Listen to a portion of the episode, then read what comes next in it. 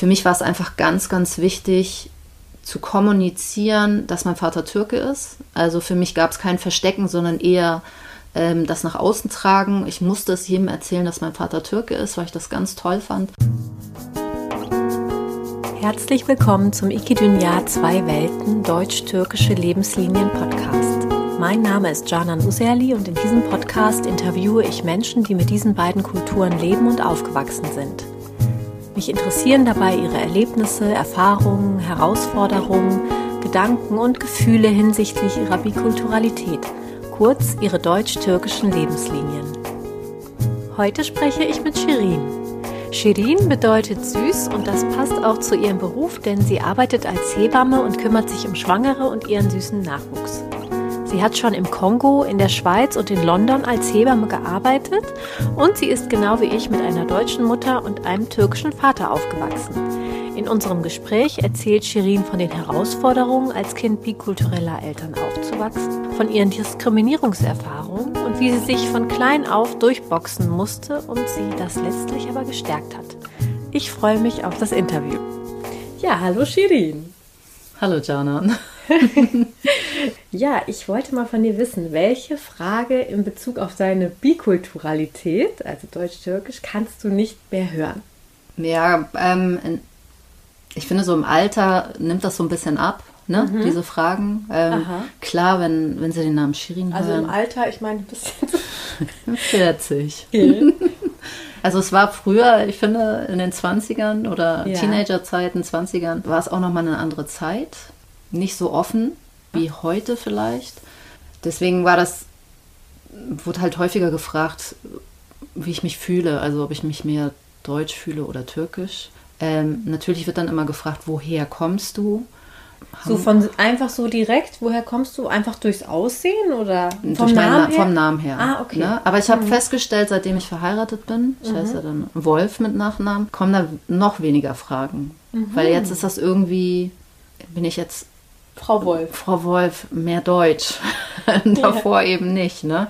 Ja. Ähm, was häufiger zu mir gesagt worden ist, ist wirklich dieser Satz, Sie sprechen aber gut Deutsch. Und das finde ich ganz schlimm. Also, dass nur anhand meines Namens eigentlich schon so eine Assoziation geknüpft wird, dass ich nicht gut Deutsch spreche und dass dann die Leute so erstaunt sind. Es ist natürlich meistens so älteres Klientel, sage ja. ich jetzt mal, oder ältere ja. Leute, die das sagen. Ähm, aber das kommt häufiger vor, finde ich. Auch heute noch. Also auch heute noch, ja. Ja, wir haben ja was gemeinsam. Also unsere Väter sind ja beide aus der Türkei ähm, nach Deutschland gekommen zum Studieren und ähm, haben jeweils eine deutsche Frau kennengelernt und geheiratet. Also unsere Mütter sind deutsch, unsere Väter türkisch. Wie war das denn für dich, mit ähm, bikulturellen Eltern aufzuwachsen? Phasenweise sehr schwierig, muss ich ehrlich gestehen. Ähm, ich glaube, es liegt erstmal an dem Alter, dass meine Eltern sehr jung waren und mich sehr jung bekommen haben. Ähm, das heißt. Also auch Anfang 20. Genau. Ne? Und ich glaube, da ist man selber noch so in einer Findungsphase, gerade raus aus dem Elternhaus, mhm. muss sich auch irgendwie orientieren ähm, und finden, wie gesagt. Und ähm, da ging es einfach schon so schnell, Partner gefunden, schwanger, heiraten, ohne dass man sich vielleicht intensiv hat kennenlernen können. Also, und äh, mein Vater ist ja dann auch relativ frisch gewesen, sage ich mal. Das heißt, es gab auch Sprachbarrieren und ähm, ich denke auch die Prägung, also die türkische Prägung, ähm, was ein Mann macht. Ähm, ne? Ein Mann hat ja auch ein paar mehr Freiheiten. Mein Vater war sehr politisch sehr engagiert, das heißt, er war viel unterwegs. Ähm, das war halt sehr wichtig für ihn und meine Mutter hat halt viel zu Hause dann gesessen mit mir und ähm, ja, ich glaube, da sind ganz viele Vorstellungen, wie eine Partnerschaft abläuft. Also schon als junger Mensch hat man ja bestimmte Vorstellungen und mhm. dann auch noch ähm, mit so kulturellen Differenzen ähm, gab es da oft sehr viel Clash. Also ich sag mal so Verständnisprobleme von beiden Seiten.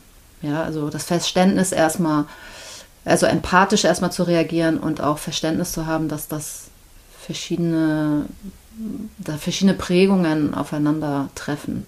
Mhm.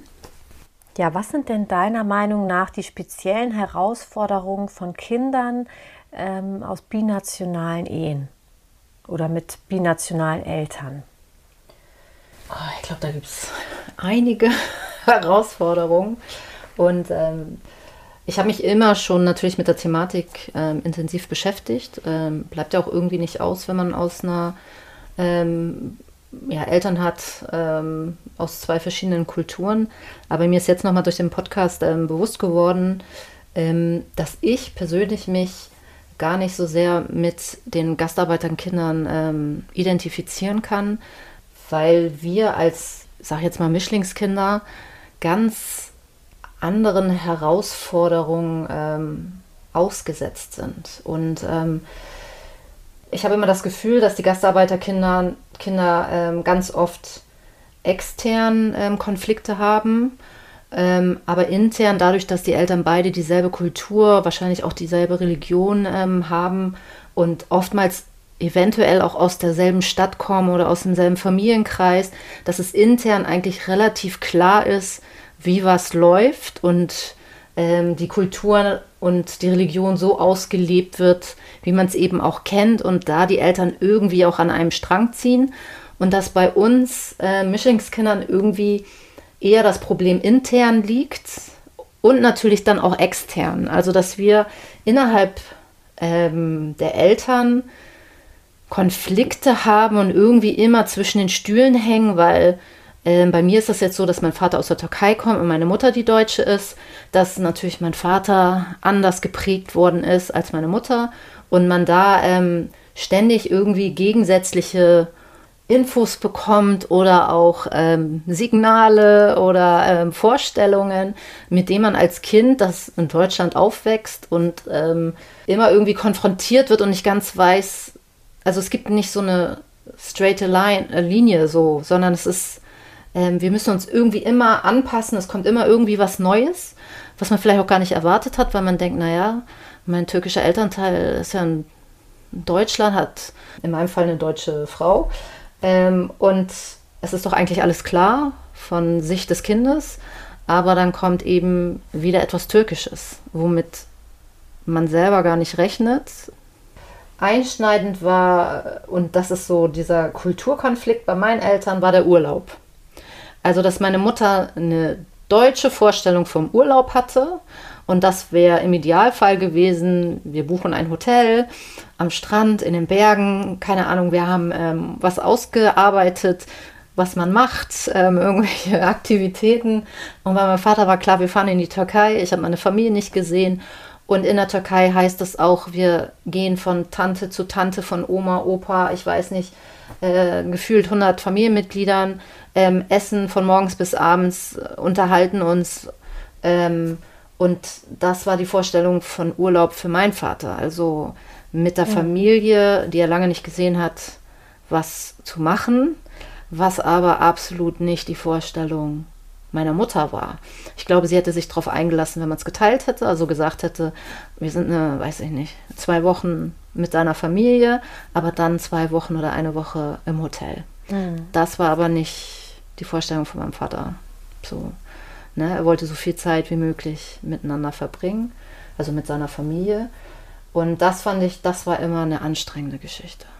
Und es ist ja auch anstrengend für einen selber als Kind, weil man natürlich auch in einen anderen Kulturkreis kommt. Und ähm, ich würde sagen, man ist ein bisschen anpassungsfähiger, weil man Kind ist. Ne? Da sind Kinder zum Spielen. Ähm, aber es gibt da eben auch Dinge, die man nicht kennt. Man weiß nicht, wie man sich verhalten soll. Ich habe gelernt, auf jeden Fall ähm, Langeweile auszusitzen, weil in der Türkei unterhält man sich eben bis morgen früh und das muss man dann natürlich auch so hinnehmen. Also ähm, ganz viel Sitzfleisch habe ich auf jeden Fall mitbekommen. Ähm, aber das war für mich so ein sehr ähm, einschneidendes wie soll man sagen, immer ein einschneidendes Erlebnis, diese Urlaubskonflikte. Mhm. Ich glaube, was bei Mischlingskindern auch noch immer so eine Sache ist, sind Erziehungsvorstellungen. Dadurch, dass die Eltern unterschiedlich erzogen worden sind, clasht das dann natürlich auch oftmals. Ähm, wie wollen wir jetzt gemeinsam einen Weg finden, das Kind so zu erziehen, dass es beiden Kulturen irgendwie gerecht wird ähm, oder den Vorstellungen.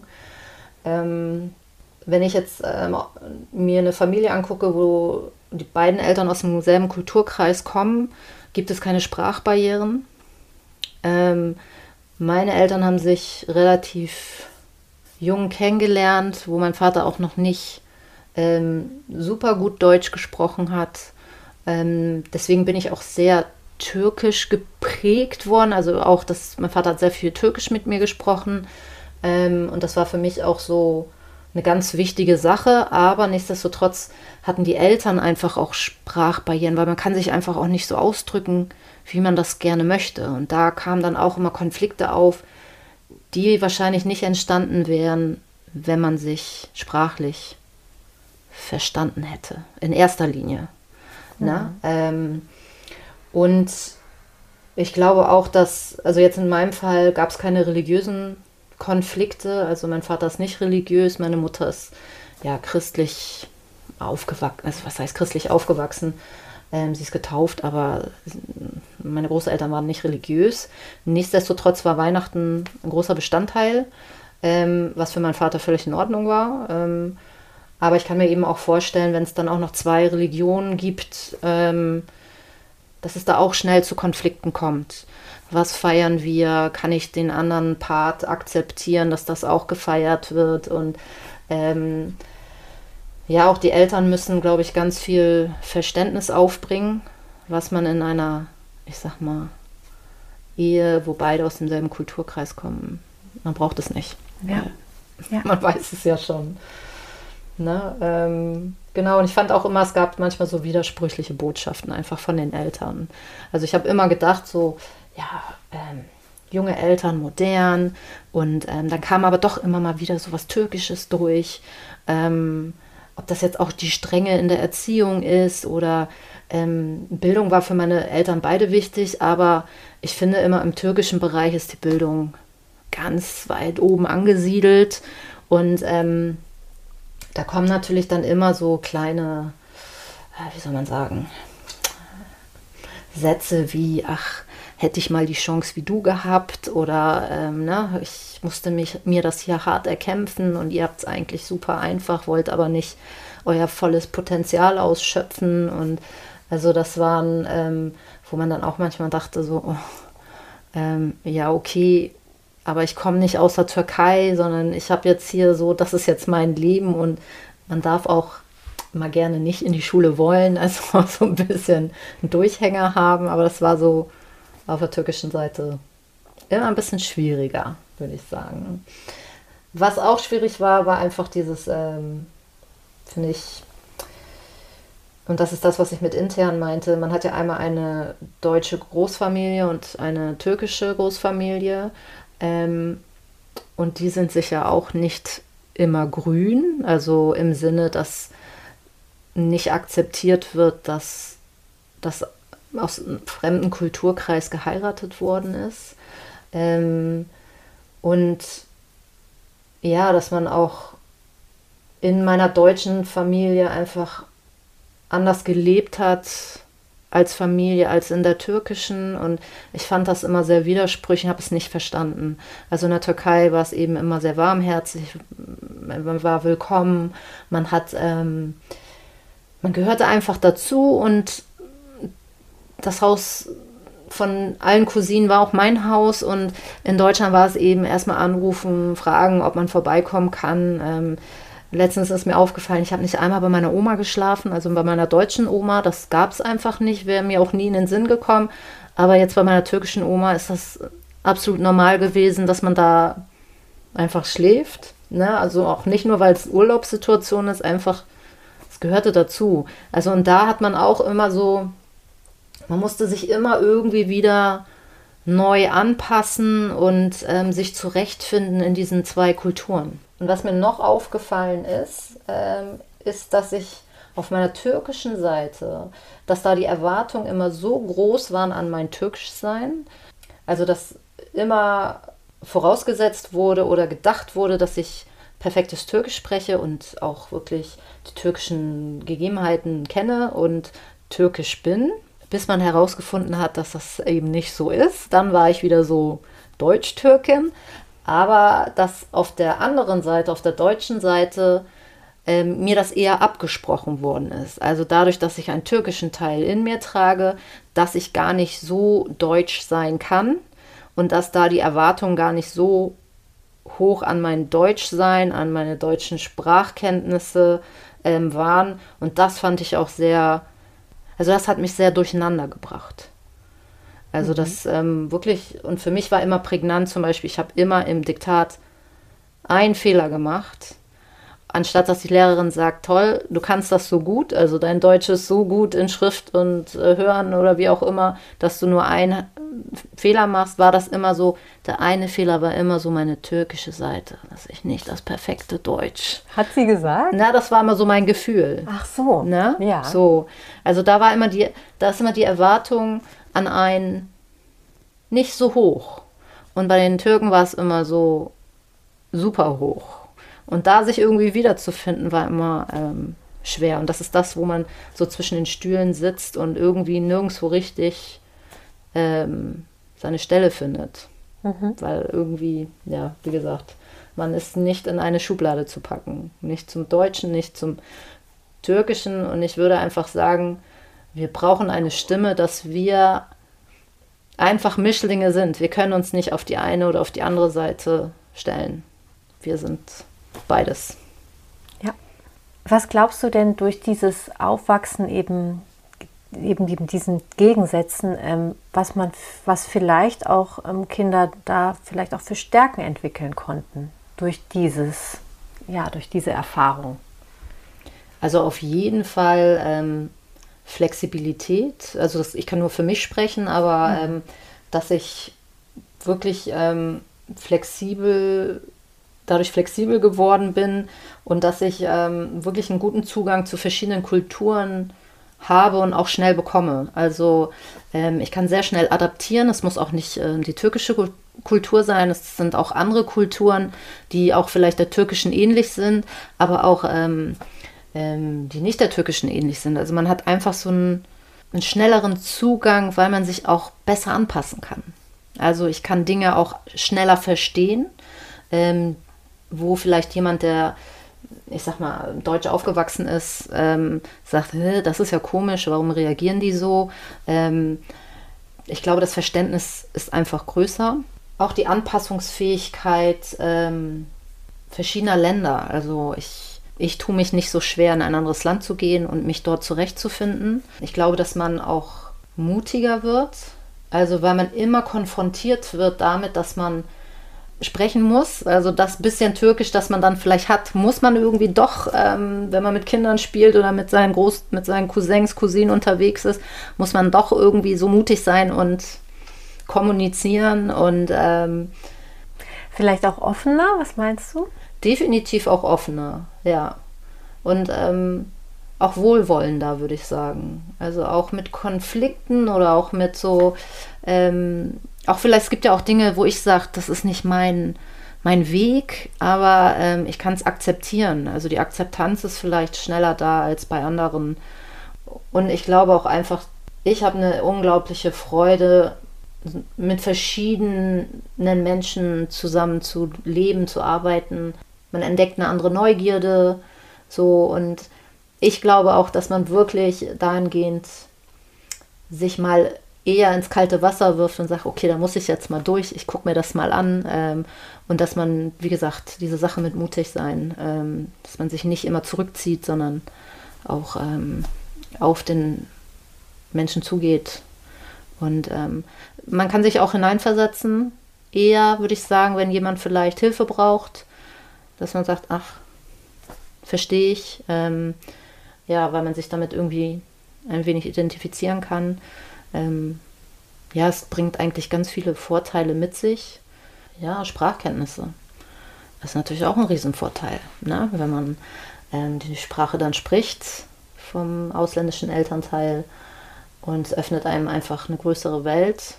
Wie gesagt, Kontakt knüpfen ist dann auch einfacher, weil man mhm. da irgendwo so ein einen Punkt hat, wo man andocken kann. Ja. Was braucht es denn deiner Meinung nach, also aus deiner Erfahrung nach, damit eine interkulturelle Beziehung oder Ehe funktionieren kann? Also ich glaube, als erstes ähm, ist wichtig, dass man sich ein wenig mit beiden Kulturen auseinandersetzt. Also es muss von beiden Seiten ein Interesse da sein, die Kulturen oder die Unterschiedlichkeit kennenzulernen. Ähm, man braucht ganz viel Verständnis, aber man braucht auch ganz viel Diskussion. Also ähm, man ist ja immer so ein bisschen festgefahren in seiner eigenen Prägung und denkt, das ist ähm, richtig so, wie wir agieren, richtig so, wie wir leben. Und ähm, uns wird eigentlich erst dann bewusst, wie wir leben, wenn man mit jemandem zusammenkommt, der aus einem anderen Kulturkreis kommt.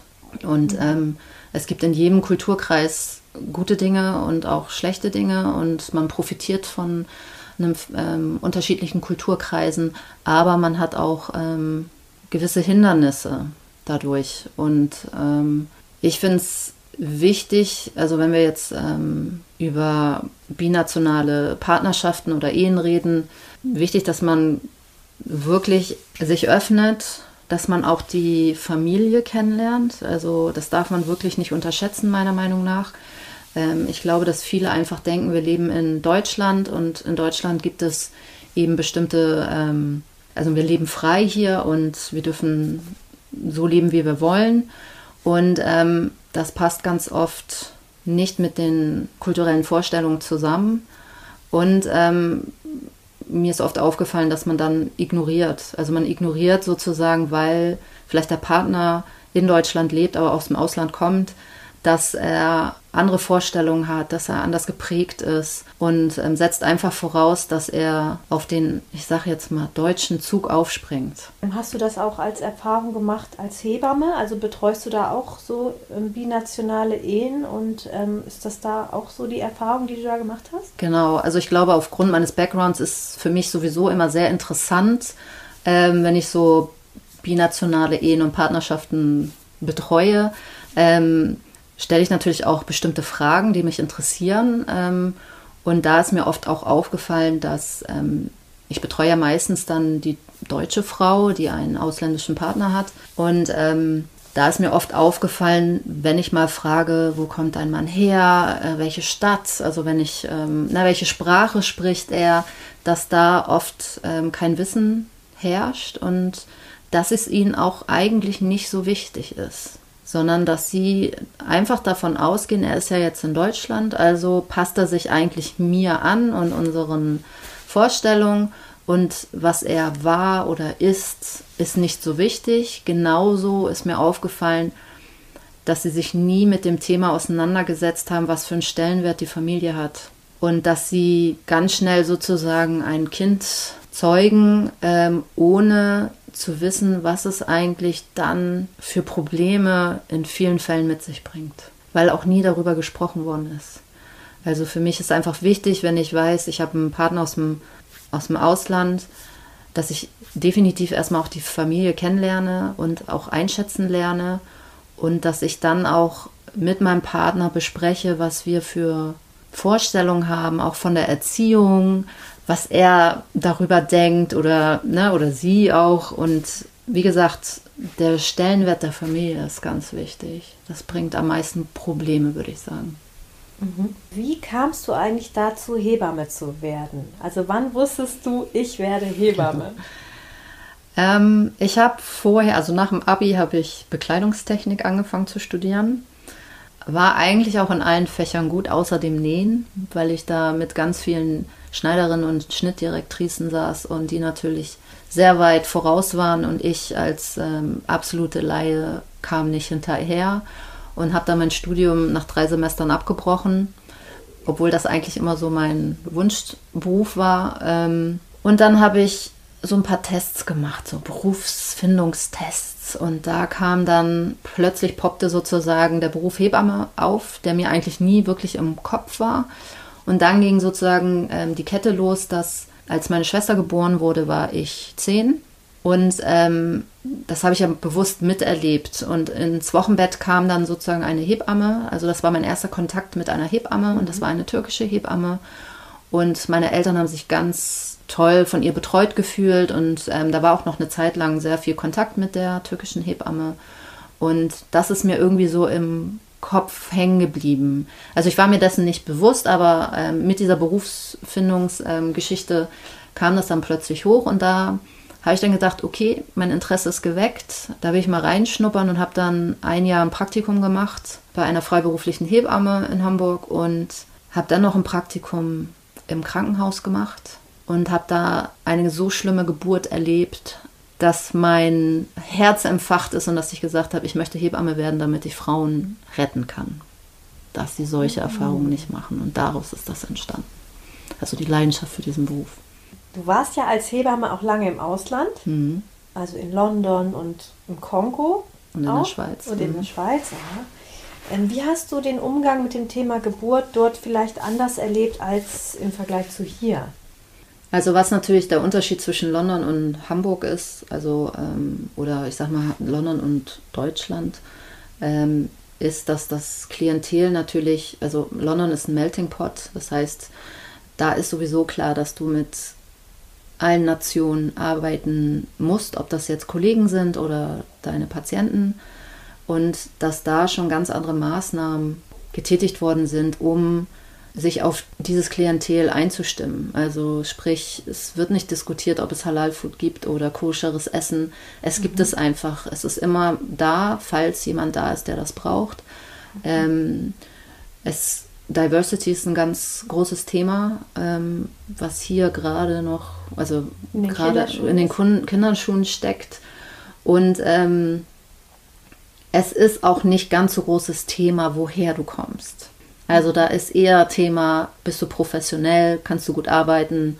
Und in einem freundschaftlichen Gespräch fragt man da mal, wo kommst du her? Aber es ist nicht so ein Fokus. Es wird auch nicht so ähm, kategorisiert oder so in Schubladen also man wird nicht so in Schubladen gepackt. Also was natürlich war in, in England ist, wenn man gesagt hat, ich komme aus Deutschland, gibt es natürlich viele Engländer, die da nicht so gut drauf zu sprechen sind. Ähm, aber ich hatte immer den Bonus, dass ich türkisch bin. also, dass ich nicht Vollblut Deutsche bin. Und ähm, das war eigentlich eine positive Geschichte für mich. Also da hat sich sozusagen das Binationale mal positiv ähm, für mich ausgewirkt. Ähm, aber es ist ein entspannteres Arbeiten gewesen, also unter so vielen Kulturen. Und in London ist es auch so, dass du Multikulti-Familien hast, ganz viel, und ähm, es guckt keiner drauf oder es wird nicht bewertet, ähm, so bewertet wie hier in Deutschland. Also wie hast du das hier erlebt? Also dass du diesen türkischen Background hast, war das äh, negativ für deine Arbeit als Hebamme? Ähm, also ich habe ja meine Ausbildung gemacht und würde sagen, dass es dort Quoten gibt, die eingehalten werden müssen. Und ich war sozusagen die Quotenausländerin, obwohl ich nicht mal die Ausländerin bin, aber sozusagen ich zur Quotenausländerin gemacht wurde. Und ähm, hatte da auch, mir wurden sehr viele Steine in den Weg gelegt. Ähm, wir, ich habe in einem Haus in Hannover gelernt, ähm, wo der Großteil türkisches Klientel war. Und wir hatten keine türkisch sprechenden Hebammen. Und ich war sozusagen die Einzige, die türkisch sprechen konnte. Und ähm, mir wurde das, also man hat mich sozusagen immer zum Übersetzen herangezogen, bis ich eines Tages gesagt habe, ich möchte das nicht mehr machen. Weil ich eigentlich ausgebeutet werde für meine Fähigkeit. Und ähm, ich dafür nicht mal irgendwie einen Bonus kriege oder einen Dank mhm. kriege oder wie auch immer. Und ähm, alles, was man mir da gesagt hat, ist, wir haben es auch ohne dich geschafft, jahrelang, wir brauchen dich gar nicht. Also ich habe eine sehr schwere Zeit in der Ausbildung gehabt, weil man mir, man hat immer explizit auf meine Rechtschreibfehler geguckt. Man hat, ähm, als wir eine Hausarbeit schreiben sollten, also so eine Jahresarbeit, da habe ich das Thema ähm, Migration und Geburtshilfe gewählt und da sagte meine Lehrerin zu mir, Shirin, ähm, ist ein gutes Thema, aber ich möchte nicht, dass du über deinen eigenen, über deine eigene Migrationsgeschichte erzählst. Und dann habe ich sie angeguckt und habe gesagt, ich bin keine Migrantin, ich bin Deutsche, ich bin hier geboren, ich habe eine deutsche Mutter, ähm, ich habe da keine Migrationsgeschichte in dem Sinne, dass ich von irgendwo hergekommen bin und mich hier jetzt integriert habe. Also die haben da selber auch nicht das Verständnis für gehabt. Und ähm, man hat mich definitiv, ähm, man hat es mir sehr schwer gemacht, die Prüfung zu bestehen. Ich habe für eine Prüfung eine Aufnahme machen müssen. Das war eine türkische Frau, die war die einzige an dem Tag, die da war. Und wir mussten immer warten, ähm, welche Patienten kommen zur Aufnahme und ähm, um dieses Ges Erstgespräch zu führen. Und an meinem Prüfungstag war eine türkische Frau da, die kein Deutsch sprach. Und dann habe ich gesagt, naja, dann würde ich Türkisch mit ihr sprechen und aber auch gleich übersetzen, mhm. sodass sie dann das auch bewerten können, ähm, was ich für eine ähm, Aufnahme mache mit der Frau.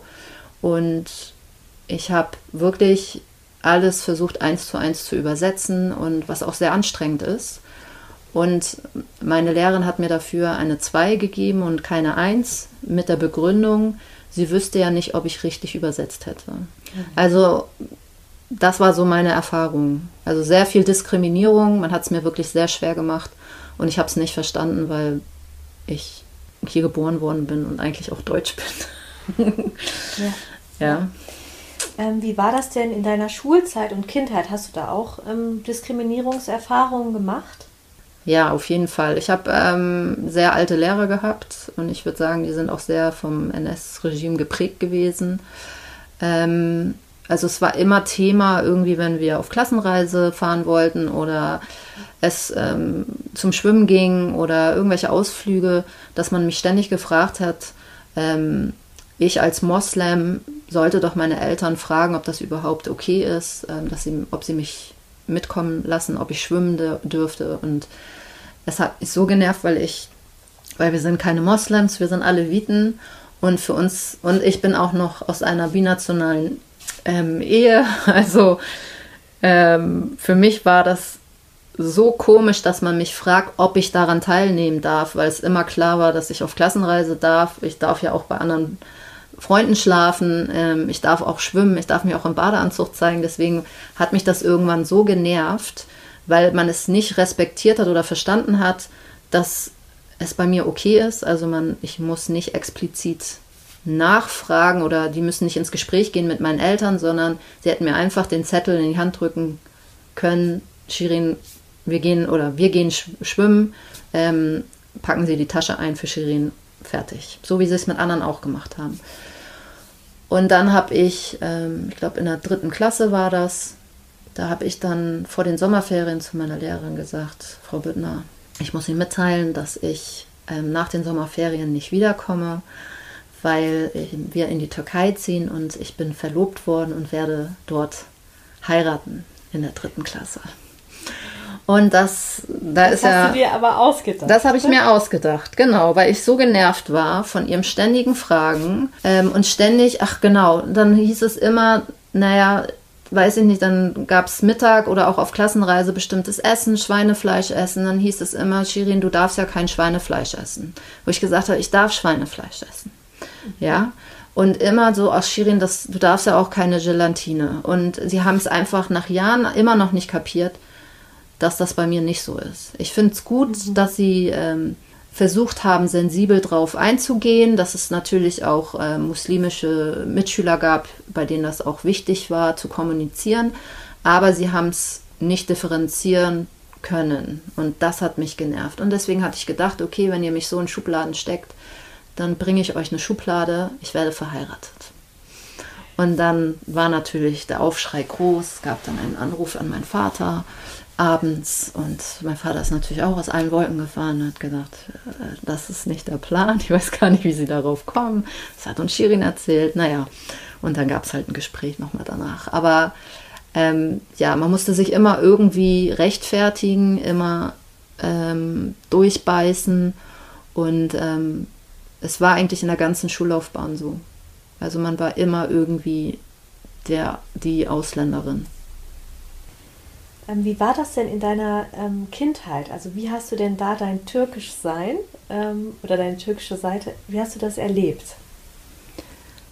Ähm, ich hatte eine sehr, sehr enge Verbindung zu meinem Vater und ähm, mein Vater war auch sehr engagiert ähm, in der Kindererziehung Und ähm, es war ihm ganz wichtig, dass ich ihn auch überall hin begleite. Also ich war überall da, wo er auch war.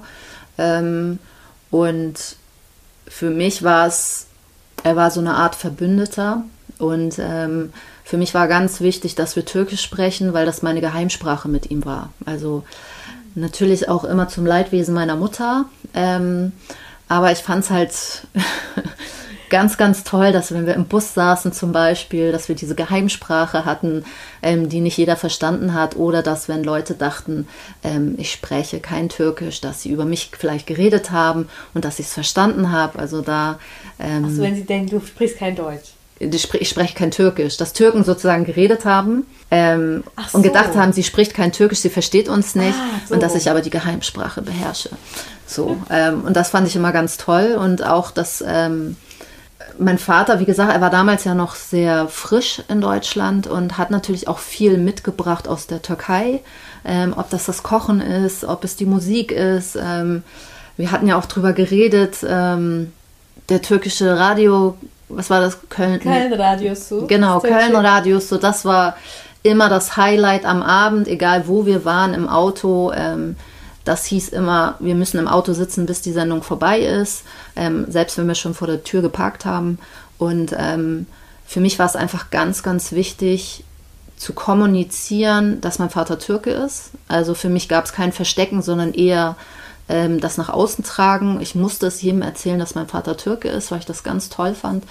Und ähm, mir war auch ganz wichtig, dass man meinen Namen richtig ausspricht. Und mir ist das bis heute wichtig. Mhm. Und ich kann es immer noch nicht verstehen, wenn ich jetzt zum Beispiel so Fußballspiele sehe, dass die Moderatoren es immer noch nicht gelernt haben, den Namen ordentlich auszusprechen. Ähm, dafür, da habe ich kein Verständnis mehr für. Also es war immer wichtig. Ich habe auch immer Leute korrigiert, wenn sie meinen Namen falsch ausgesprochen haben. Ich bin da auch nicht auf die deutsche Version eingegangen.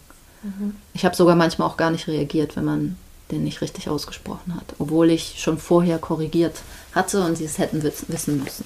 So. Also da warst du auch so ein bisschen rebellisch. Da war ich rebellisch, da war ich ganz streng.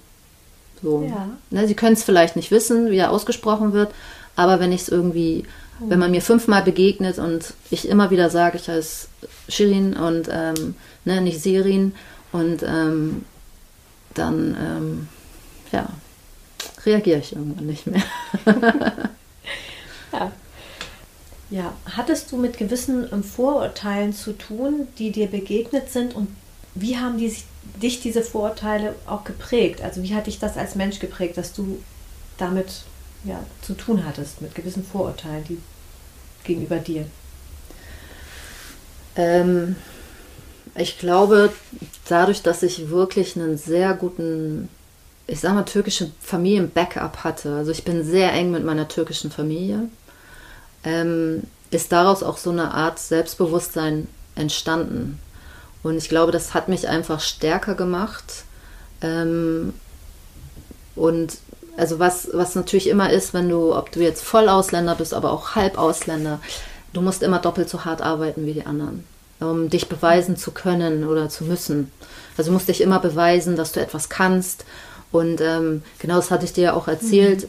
Es waren ein Mitschüler und ich die einzigen in der Grundschule, die keine Empfehlung für die, fürs Gymnasium bekommen haben. Ähm, und ich habe mir damals gedacht, ich probiere es trotzdem aus. Ich kann immer noch zurückgehen aufs, auf die Gesamtschule oder Realschule, aber ich probiere es erstmal aus. Woher kam dieses Selbstbewusstsein? Das war, ich weiß es nicht, es war immer schon so. Und ich glaube, es ist auch schon ein bisschen geprägt durch meinen Vater, ähm, dass da natürlich auch Bildung ist ganz wichtig für, eigentlich für beide meine Eltern ist Bildung sehr wichtig, aber für meinen Vater noch wichtiger, glaube ich. Und ähm, da war es für mich einfach immer klar, warum soll ich schon unten anfangen und mich dann hocharbeiten, dann fange ich lieber oben an und wenn es sein muss, gehe ich runter. Also, ne, ähm, das war so meine Einschätzung als Kind. Und der Mitschüler und ich waren die einzigen, die es letztendlich zum Abitur geschafft haben von der ganzen Klasse. Aber wir waren diejenigen, die keine Empfehlung bekommen haben. Und ähm, das war sehr prägend. Und das war für mich auch so ähm, meine, also dadurch habe ich auch eine Entwicklung durchgemacht. Erstmal, weil ich schon von klein auf an mich durchboxen musste. Also es hat mich nicht ähm, klein gemacht, sondern eher stark und dass ich gesagt habe, ich zeig's euch allen. Also mein Motto ist eigentlich mhm. immer so, ähm, wenn du kein Vertrauen in mich hast oder ähm, dann zeige ich es dir erst recht. Also ich zeige es mir natürlich mhm. auch, aber mhm. ich lasse mich davon nicht behindern.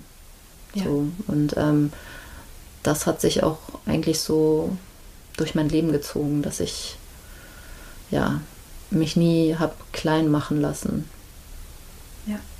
Gibt es Situationen jetzt in deinem heutigen Alltag, mhm. wo du deine türkische Seite, also deine türkische Kultur besonders wahrnimmst oder lebst?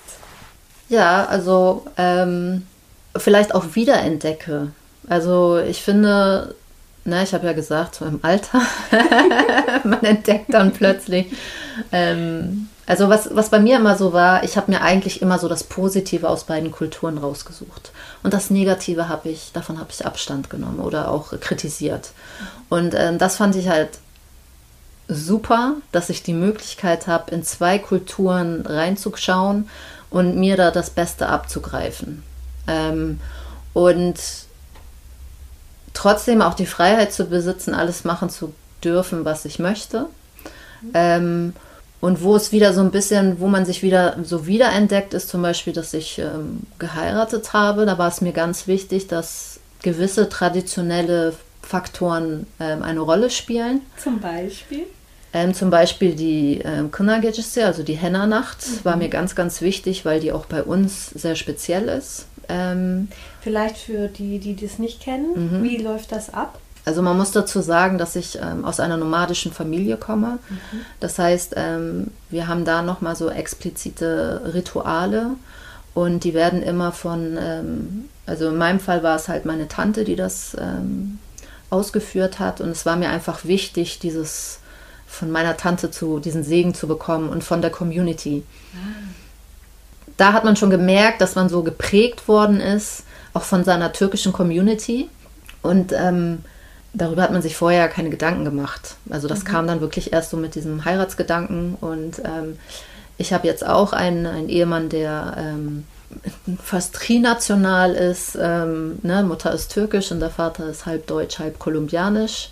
Ähm, und da ist eben auch so, dadurch, dass die Schwiegermama türkisch ist, habe ich jetzt wieder so einen noch einen extremeren Zugang zu der türkischen Seite. Mhm weil ähm, da auch viel Türkisch gesprochen wird, ähm, eine große türkische Familie da ist und ähm, eigentlich so dass ja die türkische Familie in Deutschland jetzt sozusagen mhm. da ist und ähm, dass da auch ganz viele Kleinigkeiten, ähm, dass man merkt, so ganz viele Kleinigkeiten sind einfach wichtig für einen, die aus dem Türkischen kommen.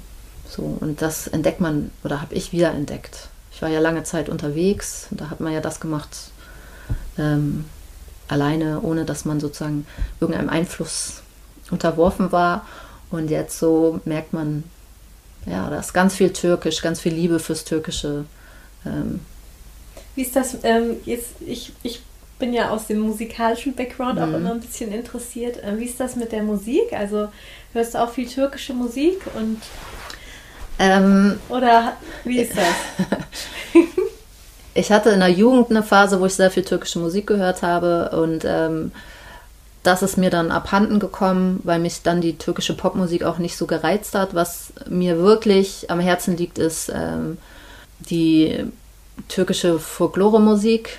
Ähm, also die traditionelle? Die traditionelle, traditionelle Musik.